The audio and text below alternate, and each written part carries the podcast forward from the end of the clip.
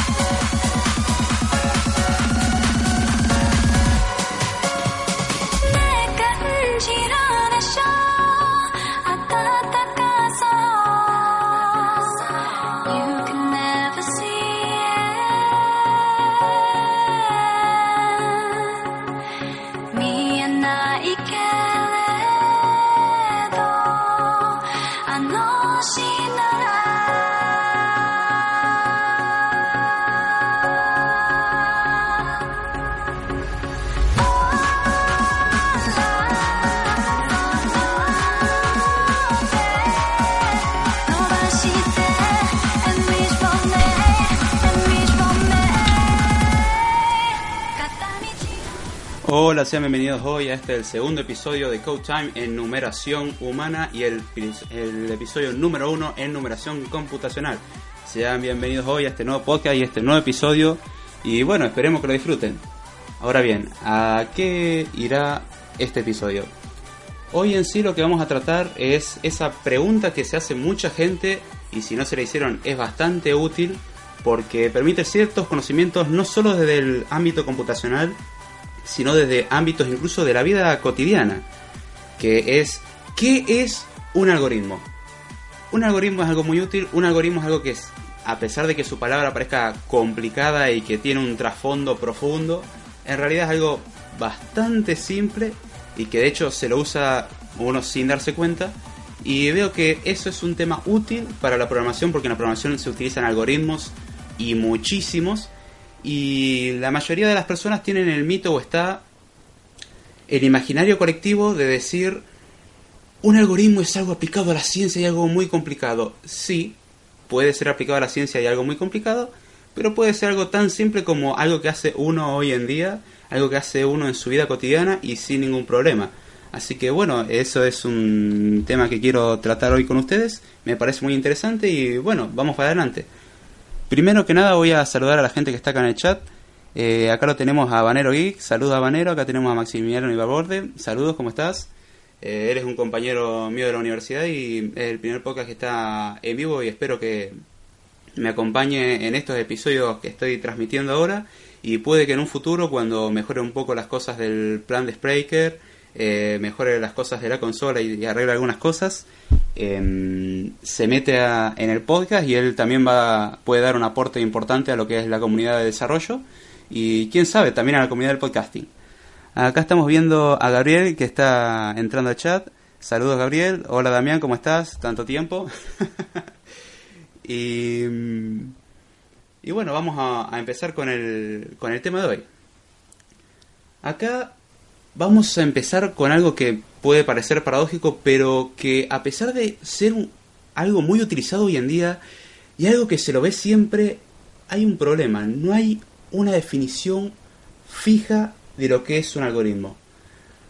Hay intentos de decir lo que es un algoritmo, hay intentos y, y depende del ámbito al cual se lo enfoque, es lo que se va a dar como definición, pero tenemos el gran problema que no, no nos podemos poner de acuerdo entre todos y decir, ah, esto es un algoritmo. Entonces, hay que ponernos de acuerdo, hay que ser globalizadores, hay que ser restrictivos, ¿qué hay que hacer? Eso obviamente depende del ámbito, pero en este podcast estamos acá para dar lo que es el desarrollo y la programación a un nivel más humano, a un nivel más entendible, a- no al nivel de máquina, a un nivel avanzado, sino a un nivel más básico y conceptos complicados de explicarlo de manera sencilla como se dijo ya en el episodio piloto de la semana pasada. Acá le damos la bienvenida a Giovanni que está entrando al chat. Bienvenido Giovanni, ¿cómo estás? Y bueno, vamos a continuar con el tema del lo que es un algoritmo. Ahora, antes que antes de continuar, chicos, quería quisiera que me digan eh, cómo se escucha el audio, si se escucha bien, se escucha bajo, se escucha alto, cómo se escucha. Eh, yo voy a esperar la respuesta acá en el chat. Mientras tanto, voy a continuar con el tema y si está más bajo, más alto de lo que debería, voy a tratar de corregirlo mientras tanto. Así que bueno, continuando. Un algoritmo lo podemos ver en sí como una, un conjunto de pasos a seguir para resolver un problema. Estos pasos tienen que ser hasta cierto punto y en lo posible finitos, es una sucesión de pasos uno tras otro en un cierto orden establecido para poder resolver un problema. Acá Gabriel nos dice que se escucha de 10, acá Vanero se dice que lo escucha bien, eh, así que vamos a continuar, perdón por la interrupción. Un algoritmo es una sucesión de pasos a seguir para resolver un problema. Ahora bien, desde hace años que se intenta dar una definición, se intenta representar un algoritmo y hay muchas formas de ver un algoritmo. Incluso se utilizaron modelos eh, como lo son la máquina de Turing y el lambda cálculo. Son temas que vamos a ver en próximos podcasts, pero la máquina de Turing es una máquina abstracta en sí que permite la representación de ciertas operaciones básicas que en sí una computadora hoy en día es capaz de eh, realizar de manera equivalente. Es una representación abstracta, pero que es muy útil y se, se lo utiliza mucho para el cálculo de lo que es la lógica, los lenguajes formales, eh, la representación, lo que es la computabilidad y la no computabilidad y esos temas. Siempre se intentó verlo de distintos puntos de vista, de distintos modelos, y cada modelo no es que uno tenga la razón y el otro no, sino que simplemente cada modelo lo expresa de una manera distinta. Ahora sí, entre estos modelos se puede encontrar una correlación entre los modelos para decir son equivalentes. Entonces, si yo digo algo con este modelo, puedo decir exactamente lo mismo con el otro. Entonces, en sí estamos llegando todos a la misma conclusión de lo que es un algoritmo. Eh, voy a leer un poco acá el chat. Acá entró Framber. Saludos Framber. Eh, entró Maru. Hola Maru, ¿cómo estás? A ver si entró alguien más. Acá tenemos a Osdasher Montilla. Hola, ¿cómo estás Osdasher? ¿Todo bien? Y bueno, vamos a, a continuar con lo que es eh, el podcast. Un algoritmo lo podemos ver así como quien diría una caja mágica. ¿A qué me refiero con esto? Es una caja la cual tiene una entrada y una salida y la caja por dentro uno puede no saber exactamente lo que tiene, pero en sí lo que hace dentro de esa caja es un proceso. Vamos a explicarlo mejor. Nosotros tenemos información, datos, con lo que nosotros alimentamos a esta caja mágica que no sabemos en principio cómo funciona, por ahora vamos a suponer que no sabemos cómo funciona. Esta caja dentro, de manera misteriosa, va a realizar una sucesión de pasos en lo posible finitos. Lo ideal es que sea una, una sucesión de pasos finitos y que uno pueda establecer qué es lo que va a ir haciendo en cada paso. Y va a devolver una salida con lo que tendría que ser la resolución del problema. Le damos la bienvenida a Gisela. Bienvenida, ¿cómo estás? Eh, bien, continuemos con el podcast. Ahora bien, hay una mala imagen o una mala idea la cual dice que un algoritmo depende del lenguaje de programación o que un algoritmo tiene que ser expresado en un lenguaje de programación y eso es mentira. Un algoritmo es una idea abstracta, es un concepto abstracto, lo cual se puede implementar en un lenguaje de programación. Pero en sí un algoritmo es una sucesión de pasos, ya le digo, instrucciones, que uno toma cierta cantidad de datos o un material, la pasa por este proceso, este conjunto de instrucciones, y devuelve una salida que tendría que resolver el problema si se resolvió el algoritmo como se debía. Ya vamos a 10 minutos de podcast y quiero reservar un rato al final para eh, lo que es despedirme correctamente, no como la semana pasada que no llegamos a tiempo, pero veo que vamos bastante bien. Acá estamos leyendo el chat, los chicos están bastante movidos. Acá dice Giovanni, escuché que aquí presta dinero un tal David. Sí, se presta dinero si antes se presta el doble de cantidad hacia esa persona. Generalmente suele funcionar y más o menos. Eh, a ver. Acá dice Osdayer Montilla, igual cuando nos vestimos, eso es un algoritmo. Exacto, Osdayer. Ahora más adelante voy a dar un ejemplo de eso. Y estoy totalmente de acuerdo con lo que dice. Y eso ya de por sí es un algoritmo y es algo extremadamente simple. Acá pregunta Giovanni una pregunta de qué estamos hablando. Acá lo que estamos hablando no se viene en el chat porque el chat se mueve. Eh, estamos hablando sobre lo que es un algoritmo, cómo verlo de un punto de vista sencillo y por qué es útil.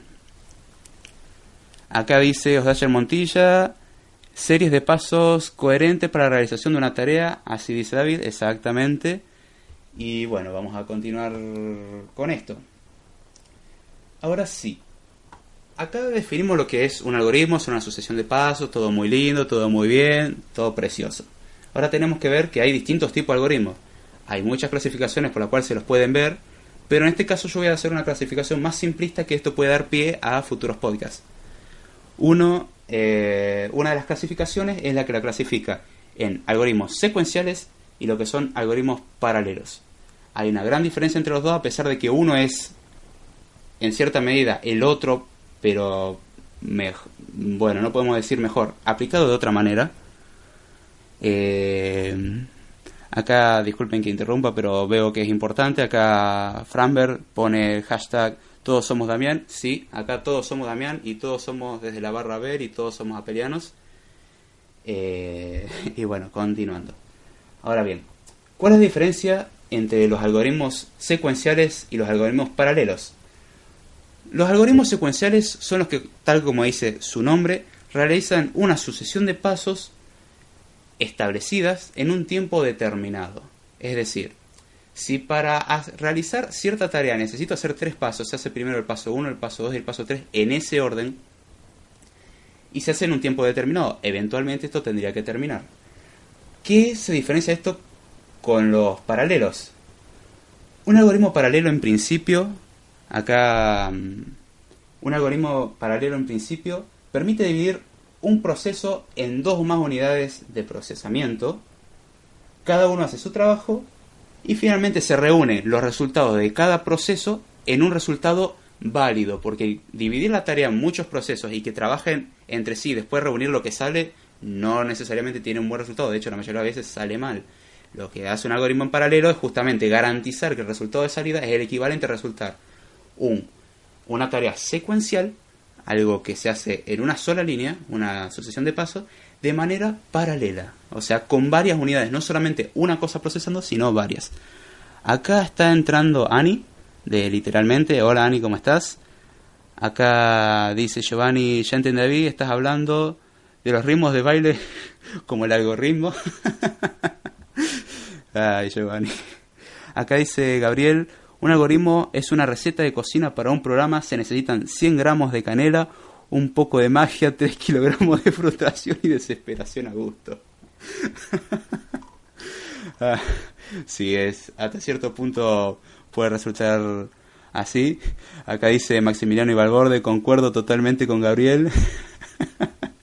Acá les comento, Gabriel es un compañero mío también que estudia conmigo en la facultad. Acá entra Cepillín Morrison y dice que hay gente. Bienvenido Cepillín, ¿cómo estás? También conocido como el Pirata Morgan. Si tienen algo de piratería, no sé, no voy a incitar a la piratería ni nada, al contrario, estoy en contra, pero eh, visiten a Fan de Cohen 1 en Twitter que suele tener buenas recomendaciones de, de series totalmente legales y cosas legales. Así que, bueno, yo dejo eso ahí y bueno, continuemos. En sí, como ya vimos, un algoritmo paralelo permite ejecutar las cosas una tarea dividida. Es decir, suponiendo un algoritmo secuencial lo hace una sola persona, un algoritmo paralelo podemos pensar que lo distribuimos en tres personas por dar un ejemplo. Ahora bien, Uno pensaría, entonces si dividimos la tarea en tres, entre los tres trabajan y obtenemos el resultado más rápido. Es cierto, la ventaja de un algoritmo paralelo es que permite realizar las tareas más rápido, permite procesar las cosas mucho más rápido y obtener el resultado antes de tiempo. Ahora bien, tenemos un problema con los algoritmos paralelos. Un algoritmo paralelo, mejor dicho, un algoritmo secuencial no necesariamente es paralelizable. Es decir, uno puede resolver una cosa en una sucesión de pasos, pero no necesariamente esa sucesión de pasos se puede dividir entre muchas personas o muchos procesadores o unidades de procesamiento y obtener un resultado. Hay algoritmos que no son paralelizables y uno diría entonces hay que encontrar la mayor cantidad posible de algoritmos paralelizables. Pero también el algoritmo paralelo tiene problemas que es en sí hay veces difícil de encontrar, como ya dijimos, a veces eh, es difícil de encontrar, es imposible de encontrar un algoritmo por lo menos aplicado a esa secuencia de pasos. Eh, también depende de la forma en la que se hizo el algoritmo o la que se modelizó, en la cual pueden ser, por ejemplo, algoritmos iterativos. Un algoritmo iterativo es un algoritmo que repite una tarea una y otra vez con modificaciones en la información, pero se repite. Por ejemplo, el contar cuántas veces alguien tocó un timbre. Uno puede tocar un timbre y entonces anota en una hoja de papel un número uno toca de nuevo el timbre, anota, en la hoja de papel un número 1. Entonces esto va haciendo una iteración. Cada toca de timbre es una iteración, es decir, una repetición. Una iteración puede tener una cantidad grande de pasos finita, pero eh, en sí se va repitiendo. Acá dice Jodayer Montilla, fino aquí disfrutando del podcast, me gusta, me gusta mucho la programación, incluso me encanta tanto como hacer sexo. Eso es lo que me mueve, Damián. Acá este chico está movido.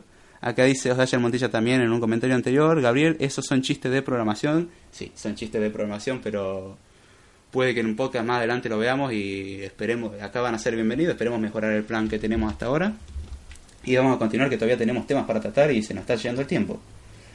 Bien, dijimos que hay algoritmos que son recursivos y otros que son eh, iterativos y otros que son recursivos. Eh, los recursivos son aquellos que, por ejemplo, se llaman a sí mismos. Es decir, yo para ordenar eh, o para obtener el, o mejor dicho, vamos a ordenar un mazo de cartas. Entonces lo que hace este algoritmo es darme la carta más chica, o yo dado un conjunto de números, yo quiero obtener la carta, el número más chico, en orden. Entonces, ¿cómo hacemos? Vamos a repetir este algoritmo muchas veces, pero lo que vamos a hacer es buscar el mínimo, devolverlo, sacarlo de la lista, entonces tenemos la lista con un elemento menos y se vuelve a llamar a la función para obtener el siguiente y así lo vamos agregando a una nueva lista la cual va a ir teniendo las cosas en orden de menor a mayor. Eso por ejemplo es un algoritmo recursivo, es decir, que se va repitiendo. De hecho hay un chiste gracioso en lo que es GNU Linux, que va en lo que es GNU, que tenemos GNU y ¿qué es GNU? Bueno, GNU en inglés es un acrónimo de GNU is not Unix. Entonces GNU no es Unix. Eh, pero nos encontramos con qué es GNU. GNU no es Unix, pero ¿qué es GNU? GNU no es Unix y así podemos repetirlo infinitas veces. Eh, por ejemplo, un algoritmo, mm, algo que se puede hacer para ver una recursión es buscar la palabra recursión en Google. Si uno busca la palabra recursión, le dice, habrás querido decir recursión. Uno entra a eso y te dice, no, habrás querido decir recursión. Entra de nuevo a recursión y dice, habrás querido decir recursión. Y es un ejemplo, un chiste de los desarrolladores de Google. Bien, Ahora bien, tenemos que un algoritmo paralelo no, no necesariamente es mejor, generalmente lo es, pero también tenemos un problema, el costo de implementar un algoritmo paralelo y que no siempre es viable y hay que elegir un algoritmo paralelo o secuencial en base a la necesidad y el costo que esté uno dispuesto a asumir. Acá dice Maximiliano Ibalborde, yo estaba por jugar LOL, pero hice una pausa por el podcast, después retorno. Ay, va, dejar de jugar LOL, che. eh, Ahora bien, un algoritmo paralelo en sí es secuencial viéndolo desde cada procesador, porque cada procesador o cada unidad de proceso realiza una secuencia de pasos y en sí se puede decir que es secuencial. Ahora bien, en su conjunto son algo paralelo. A ver, déjenme ver, acá dicen que se va, acá parece que estamos todavía en el aire. A ver cómo se escucha ahora chicos, ¿se escucha? Eh, bien, Continuando. Espero que se escuche bien, avísenme. Acá dice Osdayer Montilla, jaja, esa de la recursión no la sabía. Eso no, no suele ser muy sabido, pero se puede aprender, es muy sencillo de hecho, y es muy útil. Ahora bien, esto suena muy aplicado a lo que es la computación, matemática, algo, complicado, cuando en realidad, como ya dijimos, es una sucesión de pasos. Un ejemplo clásico de eso es una receta. Como acá dijo Gabriel, eh, compañero mío, una receta es un algoritmo. Bien, pero tenemos un problema. La receta es un algoritmo en sí y nosotros no sabemos qué es un algoritmo, pero es una sucesión de pasos. Nosotros tenemos datos de entrada que son ingredientes. Pasos a seguir, el procedimiento de la receta. Tomar la harina, verter 200 centímetros cúbicos de leche en un tazón, batir. Es el procedimiento. Y la salida, por ejemplo, es una torta. Ahí ya estamos viendo un algoritmo y es algo que aplicamos todo el día. Esto mismo pasa con ecuaciones. Las ecuaciones las hacemos todo el tiempo cuando uno hace una operación matemática mentalmente. Está resolviendo una ecuación y uno no se da cuenta. Ahora bien, podemos nosotros expresar algoritmos de diferentes formas. Podemos hacerlo mediante diagramas de flujo. Un diagrama de flujo algo muy visto que generalmente es un dibujo el cual uno expresa la secuencia de pasos cómo tiene que ir haciéndose tenemos lo que son pseudocódigo, que es como un código de un lenguaje de programación, pero no en ningún lenguaje, sino de una forma abstracta y más general. Y también se lo puede expresar coloquialmente, pero tenemos un problema grave y en especial nosotros que somos de habla hispana. Cuando hablamos somos ambiguos. Y un algoritmo expresado de forma coloquial, o sea, explicando cómo funciona el algoritmo, puede generar ambigüedad. Y la computadora no es ambigua la computadora es determinista, esto funciona así y ya está. Tenemos ese problema. Acá dice Edgar Román, saludos, saludos Edgar. Eh, perdón que ande a los saltos, que no, no me queda tanto tiempo y todavía queda tema por abarcar, perdón si no lo leo en el chat, vamos a tratar de ir mejorando esto con los episodios. Eh, pero ahora bien veamos Un algoritmo no necesariamente tiene un fin, es decir, nosotros seguimos una sucesión de pasos, ahora este algoritmo puede no terminar. La idea es que un algoritmo termine y nos devuelva el resultado, pero hay algoritmos que no terminan. ¿Qué sé yo? Hay un algoritmo de ordenamiento que es dudoso, que si mal no me equivoco se llama Bogo Sort, que sirve para dar una lista de elementos, los ordena. Algo tan simple como quien diría ordenar un mazo de cartas, bueno, este algoritmo lo ordena, pero lo hace de una manera curiosa. Toma un mazo de cartas, lo mezcla, se fija, ¿está ordenado? No. Bueno, vamos a mezclar de nuevo. Volvemos a fijarnos, ¿está ordenado? No, volvemos a mezclar de nuevo. ¿Está ordenado? No, volvemos a mezclar de nuevo. ¿Está ordenado? Sí, terminó, lista ordenada. Ahora bien, puede que ordenándolo así nunca lleguemos a nada. Este es un algoritmo que no termina. Y lo que busca en realidad el estudio es que un algoritmo tenga un fin. Eh, y que uno sepa que va a terminar en sí. A ver, acá, tiene, acá dice Giovanni, David, tenemos que aprender otro lenguaje si apenas puedo hablar el español. Mira, aprender un lenguaje de programación es más fácil que hablar español, así que quédate tranquilo, que, que se puede aprender. Ahora bien, un algoritmo puede ser analizado de distintos puntos de vista. Esto ya va un poco más en rama, en profundidad, pero ya digo, este podcast es para ver qué es un algoritmo y ya lo aprendimos y esto que estoy dando ya más bien es un extra pero quiero que lo tengan sabido que hay distintas formas de analizarlo y de hecho en próximos podcasts vamos a analizarlo. Así que si se quedan con dudas, si hay temas que quieren decir, por favor díganlo vía Twitter, vía Gmail, vía Google Plus incluso, vía Facebook, no doy la red social de Facebook porque me van a encontrar fácil, vía Skype, si me encuentran en la calle también sirve. Eh, pero bueno, Acá en el chat están hablando entre ellos, me parece perfecto. Me sorprende que no hayan prendido fuego y que no esté Vero prendiendo fuego, a lo cual, si quieren prender fuego, métanle.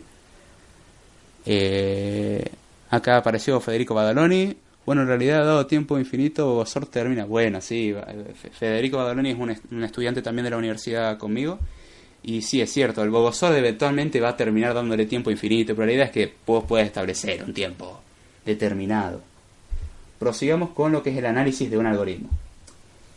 Se puede analizar lo que es la eficiencia de un algoritmo y a esto se lo llama complejidad. Existen, generalmente se lo ve lo que es Acá, perdón que interrumpo, pero me parece una pregunta trascendental. Dice Framber, ¿fuego? Habanero responde sí, jajajaja. Y yo digo, sí, metan fuego chicos, metan fuego y quemen el chat. Edgar Román se, se mete y dice, ¿dijo fuego? Sí, Edgar, mete fuego. Eso, Edgar, así me gusta. Bien, siguiendo que ya se nos está yendo el tiempo y no queda mucho. Eh, un análisis de complejidad, tenemos el análisis de complejidad espacial y el análisis de complejidad temporal. Análisis de complejidad temporal es cuántas veces se tiene que realizar una tarea en proceso.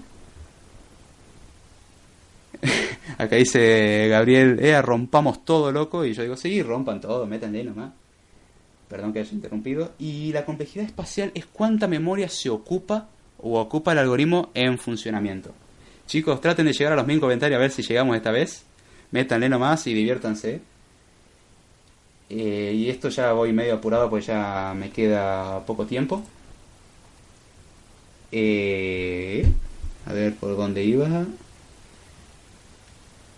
Y bueno, ahora bien, un algoritmo para hacerlo se tiene que cumplir tres pasos. Paso número uno, en lo que es la descripción general del algoritmo, que es decir, bueno, tenemos que resolver este problema y más o menos se resuelve así. Lo que es una especificación definida, que es decir, estrictamente esto se hace así, así, así, que es un filtro, es una manera de refinar. Y lo que es la implementación, que ya es cuando se pasa a un lenguaje de programación, y eso sí lo vamos a ver en futuros podcasts. Veamos cuánto tiempo vamos de podcast. Esto ya creo que está por llegar a su fin. Llevamos 26 minutos 33 segundos. Y bueno, a pesar de que esto haya sido rápido y sea un poco brusco el corte, creo que ya va a ser momento de que yo vaya terminando. Ya más o menos con esto abarcamos lo que es un algoritmo. Acá el objetivo era aprender qué era un algoritmo y veo que se aprendió y aprendimos más. Y ya digo, esto es todo introductorio para ver temas en próximos episodios. Ahora bien, quiero hacer algo bien que no hice la semana pasada. Quiero agradecerle al conjunto de gente que está ahora en el chat en vivo prendiendo fuego todos. Acá dice Edgar Román, todos putos. Eh, están todos prendiendo fuego y me alegro que estén así, prendan fuego nomás. Acá dice Maximiliano Valverde, Perón, Perón. Eh, y... y bueno, quiero agradecerle a los podcasters y a los escuchas. Este podcast empezó gracias a que un grupo de podcasters me dieron un empujón y me ayudaron. Y me siguen ayudando y yo les agradezco. ¿A quién tengo que darle las gracias? Eh, especialmente si me olvido de alguien, de, voy a saludar al chat, pero primero voy a saludar a los podcasters. Eh, voy a agradecer a Damián Tiscornia, que hace el podcast desde la barra de Abel, como él dice, donde entran dos y pagan tres, eh, que está dos veces a la semana y los sábados hace Hablemos que el aire es gratis, pasen por ahí y desestrésense y muéranse de risa. Al podcast Movimiento Geek, Movimiento Geek hecho por Gabriel Carbone, que sale justo después de este podcast, así que pasen, eh, habla sobre tecnología enfocada a Android, desde la barra Abel habla sobre eh, tecnología enfocada a Android, a iOS, a Windows Phone y sobre Hablemos que el aire es gratis. Eh, a Perianos que habla sobre el mundo de Apple, eh, es muy divertido, se hace muy ameno y espero algún día poder estar en el podcast. Eh, a Anita de Literalmente, un podcast de literatura fantástico, los días miércoles y los lunes hace Cronos.